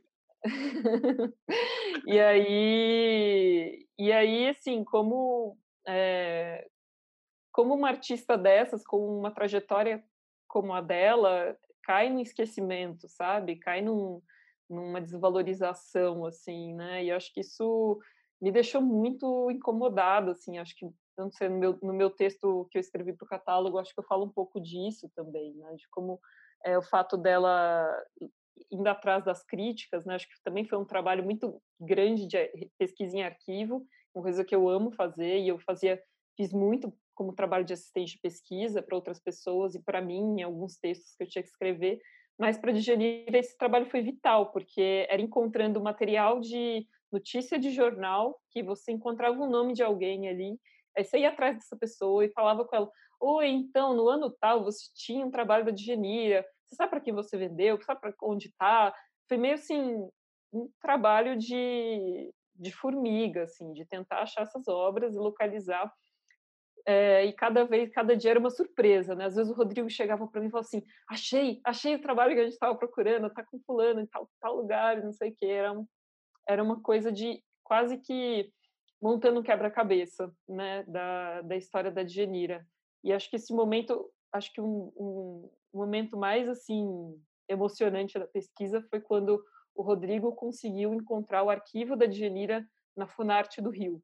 Ele teve acesso materiais e documentos que a própria Djanira guardou sobre a história dela, assim. Então, depois que ela e a gente chegou a essa, enfim, a essa notícia por conta de um recorte de jornal hum, falando do falecimento da Djanira, que dizia que o Motinha, que era o marido dela, ia doar o documento, cartas, tudo dela para a Funarte no Rio e uma boa parte das suas obras para o Museu Nacional de Belas Artes, que é, que é a maior coleção de Djanira tá lá, né? Que eram as obras que estavam no ateliê dela. Então, a partir daí, a gente foi atrás da Funarte, conseguiu encontrar isso, todas essas cartas e recortes, e os recortes com anotações da própria Djanira sobre a localização, título de algumas obras. Então, foi um, um trabalho de pesquisa muito intenso, assim, e de e realmente de retraçar a trajetória de uma artista. Às vezes eu sonhava com a Djanira, assim, ela eu sonhava com a risada da Djanira, sabe? Eu consegui, pensava como que ela devia rir, assim, sabe? É, então foi um trabalho muito é, muito bonito de ser feito, assim, de como você conhece uma artista é, de maneira tão íntima, sem nunca conhecer ela, só com todos esses materiais que você levanta sobre a, sobre a vida dela. Assim, né? Não, isso é ótimo. E ao mesmo tempo eu tenho a impressão que a nossa geração, digamos assim, muitas vezes não se interessa tanto pelos artistas modernos, né?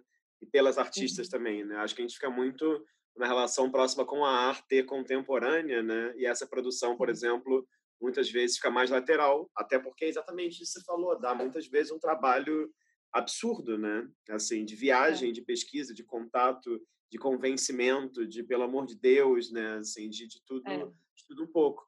Agora, ao mesmo tempo que você fez essa exposição, você estava imaginando a pré-produção de uma outra exposição, que acho que foi a exposição talvez a maior que você fez no MASP até agora, que é Histórias Feministas, né? Então, queria que você comentasse um pouquinho a respeito, porque é muito doido pensar, né? Que você estava no arquivo com a Djanida e, ao mesmo tempo, contactando os quatro né, cantos do mundo, pensando quais artistas que pensam é, questões relativas ao feminismo poderiam estar na sua exposição que era uma exposição de obras após os anos 2000, né? E, muita, e algumas obras comissionadas também. É, então, queria que você falasse assim, um pouco de como é que foi essa experiência, é, também nesse momento da história em que, felizmente, muitas discussões, não só sobre feminismo, a presença de mulheres artistas em coleções públicas, privadas, em galerias, enfim, vem cada vez mais à tona. Né? E, claro, uma discussão também se abre de maneira muito múltipla, né? Sobre mulheres cis, sobre mulheres trans, sobre artistas brancas, negras, indígenas, enfim, diferentes lugares de fala, né? Então, como foi, assim, e como também pensar o feminismo contemporâneo, digamos assim, nas artes visuais, numa instituição que é um museu, né? Que também traz outros desafios aí. Sim, eu acho que isso vai até levar a gente depois para a imagem que eu escolhi, é, acho que tem um pouco a ver, é, mas depois eu comento sobre ela e resgato um pouco histórias feministas. Bom, essa foi uma exposição que eu acabei curando sozinha. Eu gosto muito de curar exposições com outras pessoas, mas essa foi a exposição que eu fiz sozinha. E foi bem, foi bem interessante assim trabalhar, ao mesmo tempo que eu estava trabalhando na Digenira, mas eu acho que de alguma maneira algumas questões que surgiram na Digenira também me ajudaram a entender algumas questões que surgiram, por exemplo, em histórias feministas, né? Principalmente no que tange a própria história da arte, como ela é contada. Isso era algo que também aparecia em Histórias das Mulheres Artistas até 1900, que foi uma curadoria da Mariana Leme, é, da Lilia Schwartz e da Julia Bryan Wilson, que aconteceu em paralelo com histórias feministas. Então, é uma, uma, eram exposições separadas, mas que de alguma maneira elas tinham um diálogo, né? Elas tinham, enfim, um diálogo que, que existiu pelo menos entre as curadoras. Esse diálogo ele era muito muito presente, né? A gente constantemente olhava o projeto umas, umas das outras, assim, e, e, e comentava e compartilhava, enfim, referências, entre outras coisas. É, uma coisa que eu acho muito interessante, assim, do, do museu, e pensar se é possível de alguma maneira o museu ele ter alguma ele responder a essas diversas manifestações que acontecem na rua.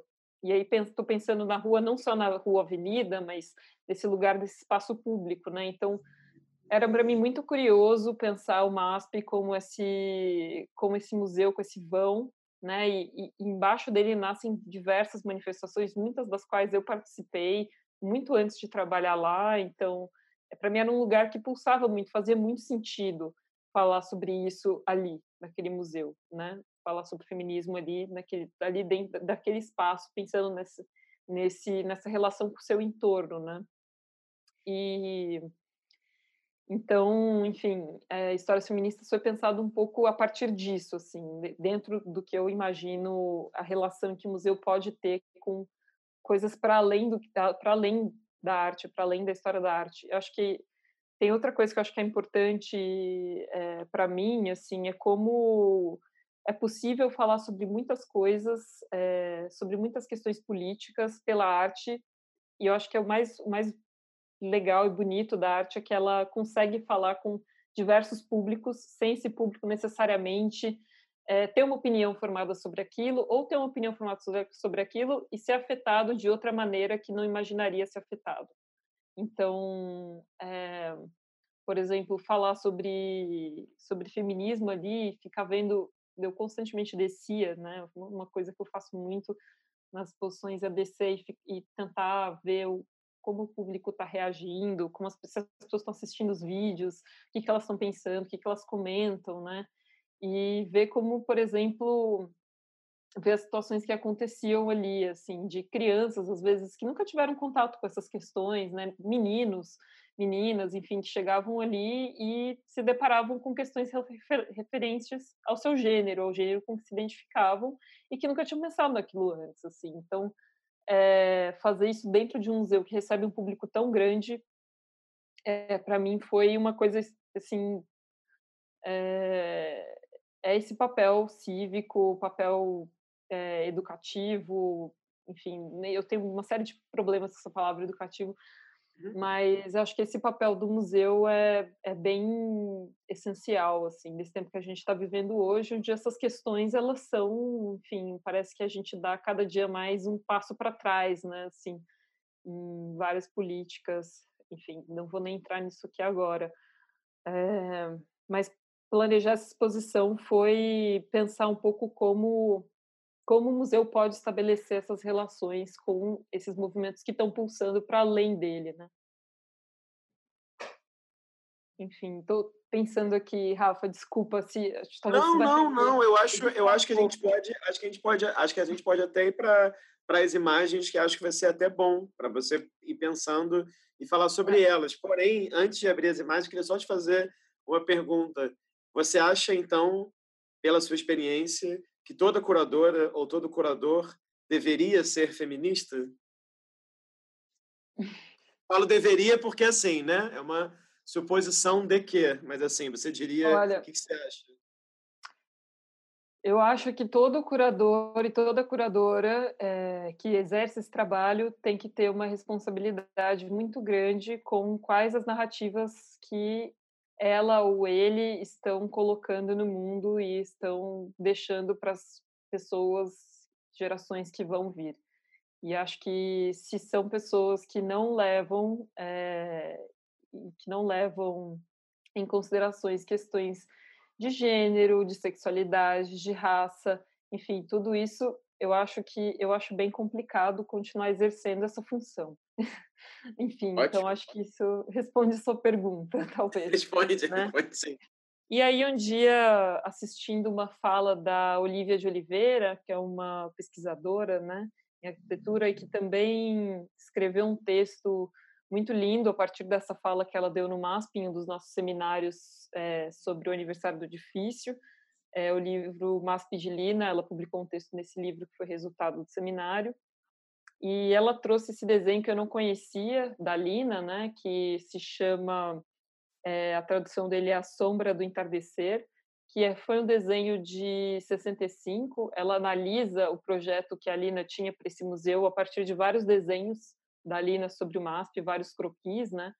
E esse é um, esse trabalho, assim, especificamente esse desenho me me tocou muito e a leitura que a Olivia fez dele me deixou muito, enfim, mexida, assim, foi bem no momento que eu estava pensando em histórias feministas, né? é uma perspectiva um pouco desse vão, é uma perspectiva totalmente irreal, né? Ela, ela é meio, enfim, parece que o vão é muito maior do que ele realmente é. Ele não tá, não tem uma preocupação com a escala das coisas tão grande como, enfim, é, se esperaria de um croquis de arquiteto. Ele é meio um croquis mais imaginativo. E ele tem essa, ele foi feito em 65, né? O MASP foi inaugurado em 68 então era um pouco ali na, meio que projetando, imaginando como seria esse espaço. E eu acho bonito que essa parede, nessa parte de baixo do vão, esse, esse concreto, né? Ela inseriu algumas coisas meio cifradas, assim, né? A palavra liber, que tá, dá para identificar, meio espelhada, e solidão são algumas das palavras que a gente consegue identificar aí, né? E esse era uma, enfim, é, é, dizia um pouco respeito à maneira como a Lina também estava lidando com diversas questões da própria vida dela, né, do fato de estar na Bahia e vir para vir para São Paulo, como era, enfim, é, esse momento também de ditadura militar, que o Márcio, que, enfim, 68 também foi um ano muito marcado com isso, 65 também, né, acho que a gente tinha acabado é, um ano depois do, do golpe, e e esse desenho ele, ele aparecia para mim em diversos momentos, assim, é, tanto na época de histórias feministas eu ficava muito pensando como como um museu, né, como uma exposição, como enfim as institui instituições de arte ou curadores, curadoria, enfim, pode responder esse momento que a gente está vivendo hoje, qual seria esse compromisso, né? Que eu acho que é fundamental, que eu, que eu, o comentário, meu, minha resposta à sua pergunta anterior sobre se toda curadora ou curador deveriam ser feministas, acho que passa um pouco por aí, né? Uhum. E, e eu também lembro desse desenho hoje, quando eu tenho que ir ao museu, de vez em quando, assim, durante a pandemia, às vezes a gente precisa ir até lá, fazer, às vezes eu preciso de algum documento que está lá, alguma coisa minha que eu deixei na sala, ou ver alguma coisa relacionada ao acervo, ao centro de pesquisa, enfim, foram poucas as vezes, mas é, ver esse vão vazio, né? Isso é, é, enfim, a gente saiu do talvez do Liber e foi para a solidão desse desenho da Lina. Fico pensando, Sim, sabe? É, é uma é uma sensação. Eu acho que eu fiquei um tempão assim parada na escada, exatamente nessa perspectiva, tentando entender, sabe, como é que a gente chegou até aqui dessa maneira. Então é um desenho que ele veio, é, ele voltou de várias formas na minha memória e foi trazido para mim pela Olivia, né? E eu acho que ele também tem a ver com coisas que aconteceram relacionadas a essa mostra, né? É, um dos eventos que foi muito impactante, assim, uma das coisas relacionadas à exposição que foi muito presente, muito forte para mim foi a oficina que a DASPU fez é, no contexto de histórias feministas, então, acho que é, no museu, acho que uma coisa que é muito legal é, com, é o programa, são os programas públicos, né, da mediação entre os programas públicos ali, coordenado pelo André Mesquita, Amanda Carneiro, é, o Valdiel, enfim, toda uma equipe que está trabalhando né, junto com esses eixos, pensando também é, junto com os curadores, olhando as exposições, tentando de alguma maneira responder, pensar oficinas, é, a Ohana também pensa a escola, a escola que também é afetada por todas essas questões, enfim, eu, eu acho que o MASP é muito mais do que programa curatorial, ele tem essa dimensão também da mediação dos programas públicos, que é, um, é uma parte muito importante do museu, e na época a DASPU, é, que é esse coletivo é, de prostitutas, né, que, enfim, tá, foi fundado pela Gabriela Leite, pela Lourdes Barreto, é, não sei se vou entrar muito na história das PUL, para a gente também não tomar muito tempo, mas acho que tudo isso está na internet, o pessoal pode pesquisar. A DASPU participou da minha exposição com vestido de noiva, um trabalho que elas fizeram no contexto da 27ª Bienal de São Paulo e retornou ao MASP. E junto disso elas fizeram essa oficina no museu também, né, uma parte do mesmo contexto da exposição, e, e, o desfile aconteceu, era para acontecer no vão, né? O desfile era uma espécie de uma oficina de moda, assim, e é um coletivo de moda, justamente, e para além de, de vestimentas, produz performances e diversas outras coisas que extrapolam esses conceitos. E a oficina era para ter acontecido no vão, desfile, né? Só que o dia nesse dia específico estava tendo uma manifestação, um ato pró Bolsonaro e justamente porque o vão estava meio ali ocupado por pessoas, não deu para fazer esse o desfile acontecer lá, então o desfile aconteceu nas escadas do é, do, do museu. E foi muito interessante assim essa ocupação e, e ver essas duas essas dois, duas movimentações tão distintas ocupando aquele mesmo espaço e de alguma maneira em fricção ali, né? Porque, enfim, é, uma coisa respondia a outra de certa forma, né? E, e isso para mim foi muito foi muito histórico, assim, foi um momento que, enfim, é, foi muito marcante. Acho que tem um, saíram algumas matérias na internet sobre esse dia é, e foi um momento histórico. Acho que para o MASP, a Elaine Bortolanza da Daspu também fala que foi um momento histórico para a Daspu.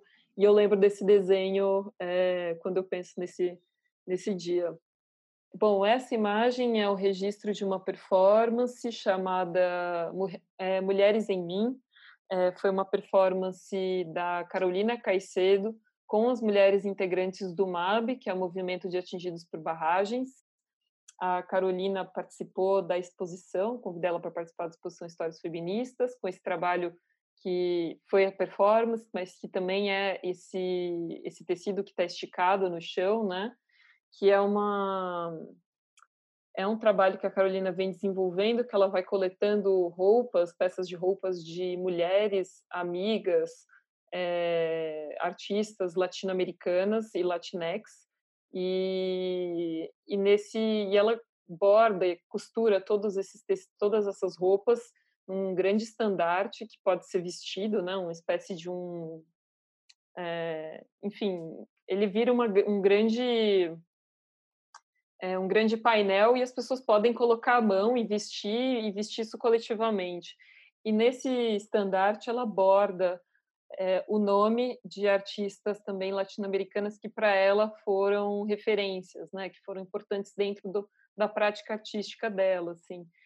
E, e, e ela, enfim, eu gosto muito desse trabalho e ela para a exposição a gente é, conversou também com o MAB, que é movi esse movimento que é o movimento social, e com o qual a Carolina já colabora há alguns anos. Né? A Carolina tem um trabalho muito forte também como ativista, é, principalmente em relação a questões relacionadas à água e à energia. Enfim, no Brasil isso, as coisas estão muito é, estão muito ligadas, né, com essa coisa das barragens e a construção e, e, o quanto isso afeta a vida de diversas comunidades ribeirinhas, né?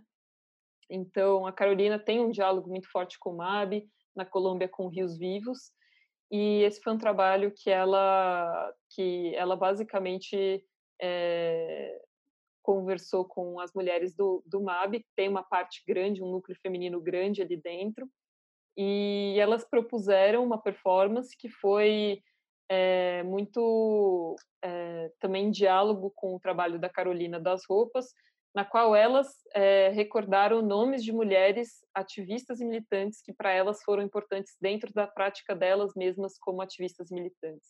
Então, enquanto a Carolina relembrava esses nomes dessas artistas, elas trouxeram o nome de outras é, militantes e ativistas dentro desses movimentos sociais é, que para elas foram importantes dentro das suas práticas. E foi um momento super, super é, forte para mim. Eu acho que tanto essas são eventos, né? São tipo performances, e acho que elas é, têm uma dimensão que quem estava ali, quem viveu aquilo, sabe o que foi, ou é, não, é um, não é um trabalho que, enfim, é uma, é uma coisa que aconteceu num, num determinado tempo, um determinado espaço, e que foi uma, uma ação super potente.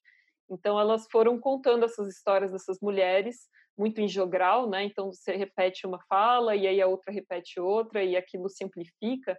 Então foi super bonito ver isso amplificado dentro desse segundo subsolo do MASP, né? Que virou quase uma caixa acústica ali, as coisas iam se reverberando para todos os espaços. Também foi uma ação pensada para para ir até o vão e também o vão estava ocupado com outros eventos E isso acabou acontecendo então no museu e a gente caminhou pela exposição, é, relembrando essas histórias assim.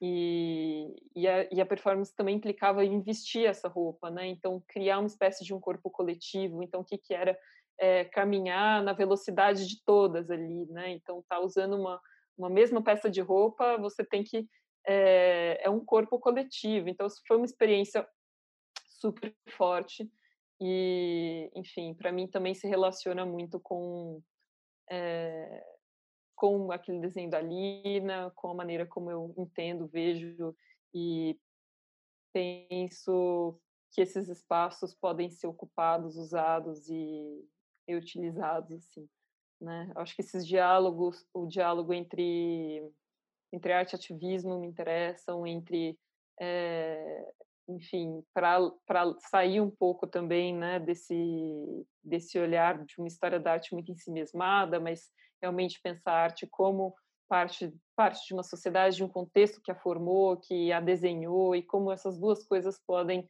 de alguma maneira, estar caminharem juntas, né? E é, muitas é o que eu falo, assim, eu acho que o MASP ele tem um, uma visitação muito grande e, e como eu mesma, né, quando, enfim, mais nova, primeira vez que visitei alguma exposição de arte, porque justamente gostava de desenhar, então, e, e tentava ir atrás de ver outros artistas, é, depa me deparei com temas e assuntos dos quais nunca me foram apresentados em lugar nenhum, na escola ou às vezes na minha casa, não, não foram falados, dos quais assim, eu consegui chegar e acessar por meio de um trabalho de arte que me despertou um interesse, assim, né? Eu acho que é, num momento que a gente vive em que muitas vezes os movimentos sociais são tão é, mal vistos ou, ou muito desconhecidos pelas pessoas, eu acho que tem uma um, um, papel interessante quando esses movimentos se associam também a, a artistas que,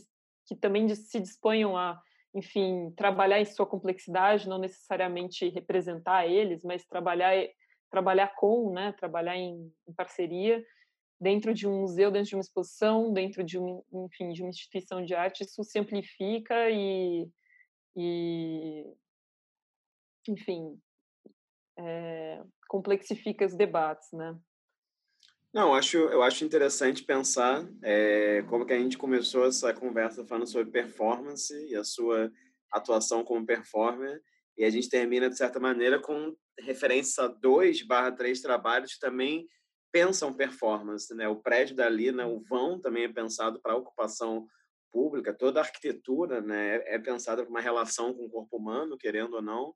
É, a situação se fizer das PU, a, a, a ideia do desfile, né? E aqui esse trabalho da Carolina Caicedo, né? Então é interessante ver que, por mais que, claro, né, você não se considere assim artista visual, tenha, né, como você falou, que bom também assumido esse lugar como curadora, envolvido tanta coisa, tem algo da performer, né, ou desse interesse pela performance, pela coletividade aí ainda, né? Que bom, né? Que, que interessante ver esses processos de ah, de metamorfose também, né? Assim, como que na verdade com vários hiatos, né, uma coisa acaba levando a outra, né?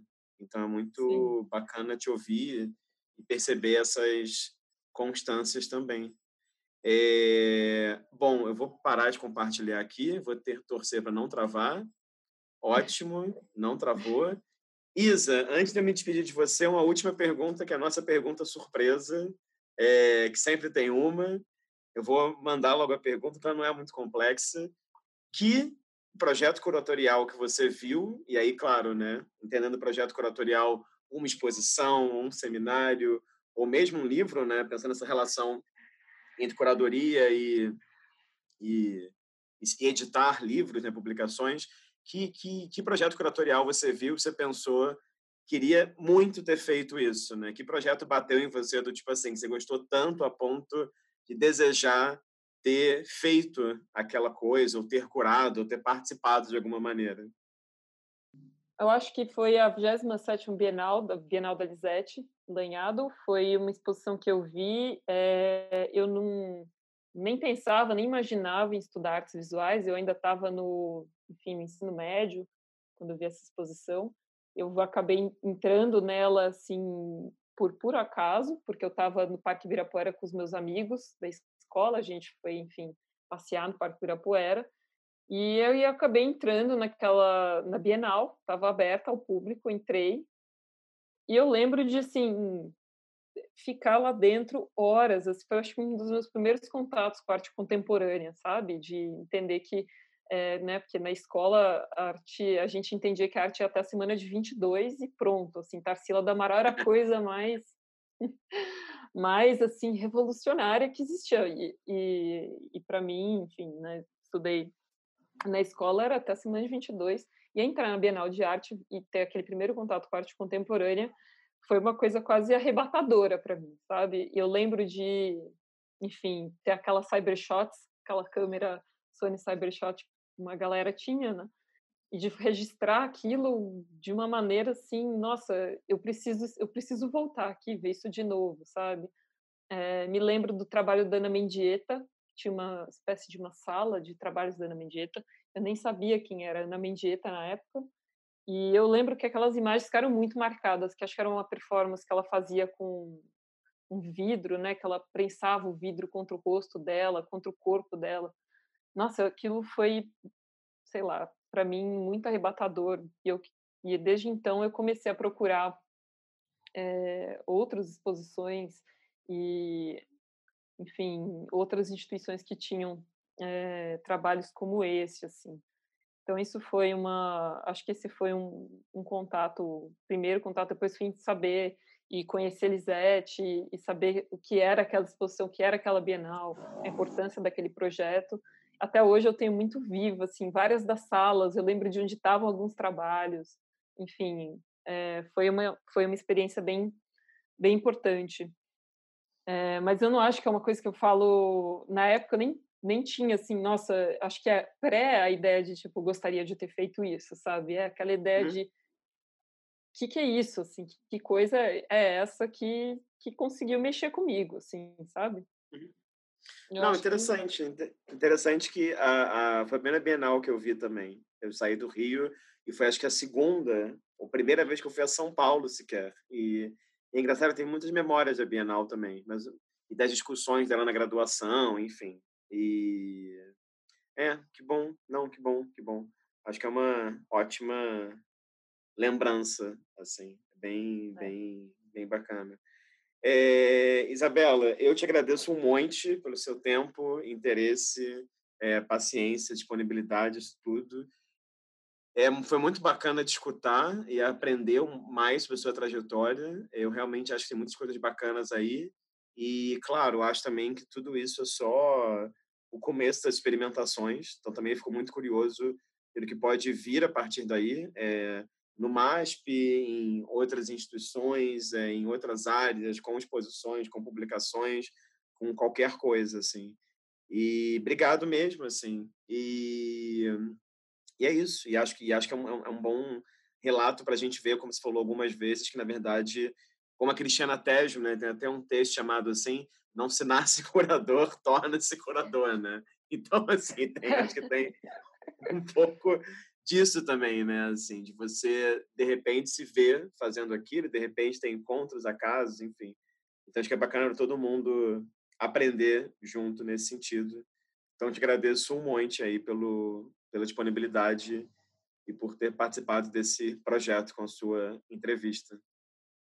Poxa, Rafa, obrigada demais pelo convite. É muito, é muito é curioso assim falar sobre todas essas coisas. É, a gente sempre está acostumado a falar sobre os artistas, a falar sobre outros, outras coisas e nunca tanto sobre a trajetória. Então, às vezes é um pouco confuso, mas é, obrigada de novo e e esse projeto, como eu falei no começo, é muito muito importante assim ter todos esses relatos e entender um pouco mais a, o trabalho dos curadores, das curadoras que estão participando. Enfim, obrigada aí pela, pelo convite. Pois bem, então, quem assistiu até aqui, agradeço um monte pela presença virtual. É, lembrando que esse canal reúne uma série de entrevistas com curadoras e curadores do Brasil sobre suas trajetórias, então, pessoas que trabalham de diferentes perspectivas, de diferentes gerações, de diferentes lugares do Brasil também. Então, enfim, novamente agradeço a sua presença do outro lado. Fico convite para vocês verem outros vídeos do canal. E, por enquanto, até a próxima.